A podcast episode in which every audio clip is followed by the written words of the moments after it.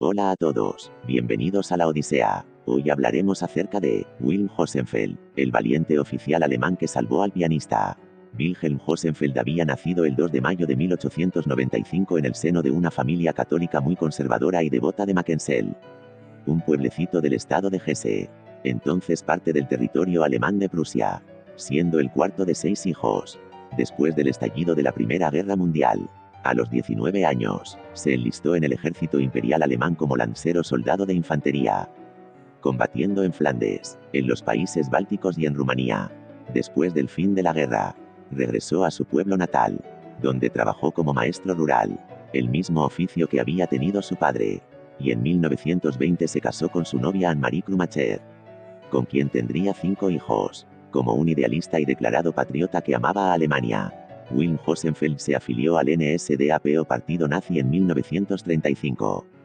Aunque no compartía el antisemitismo de los nazis ni su hostilidad a la Iglesia Católica, ya que él mismo era un cristiano practicante.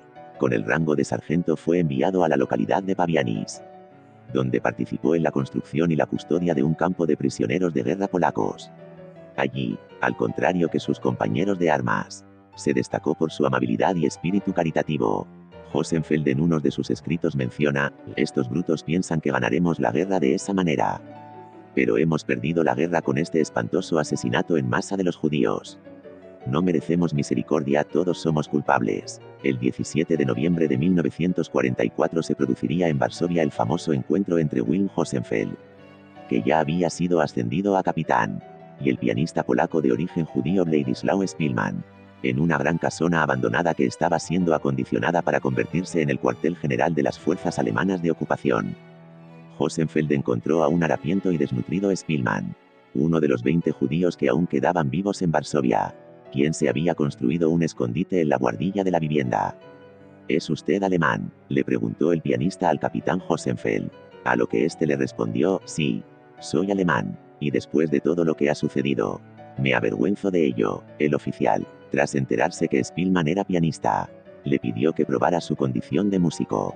Spielman, con un aspecto lamentable y con las manos sucias y aún entumecidas por el frío, tocó entonces el nocturno en 20 en do sostenido menor de Chopin.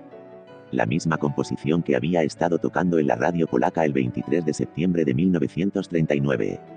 Cuando un bombardeo alemán interrumpió la emisión. Gracias por ver este video. Suscríbete, dale like y deja abajo tus comentarios.